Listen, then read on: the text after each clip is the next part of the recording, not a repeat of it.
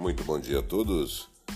Sexta-feira, dia 22 de janeiro de 2020, estamos dando início ao Morning Call. Meu nome é Rodrigo Almeida e vamos de notícias. Covid no Brasil. O consórcio de veículos de imprensa que sistematiza dados sobre Covid coletados por secretarias estaduais de saúde no Brasil divulgou às 20 horas de quinta o avanço da pandemia em 24 horas no país. Auxílio emergencial e tema na disputa pelo Congresso.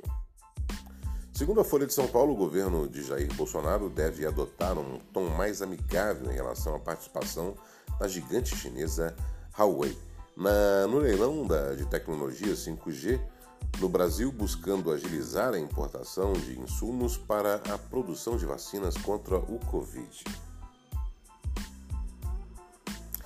Radar corporativo.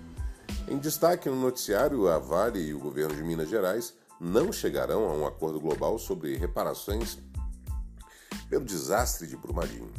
E as negociações estão encerradas, disse nesta quinta-feira o secretário-geral de Administração Estadual, Matheus Simões.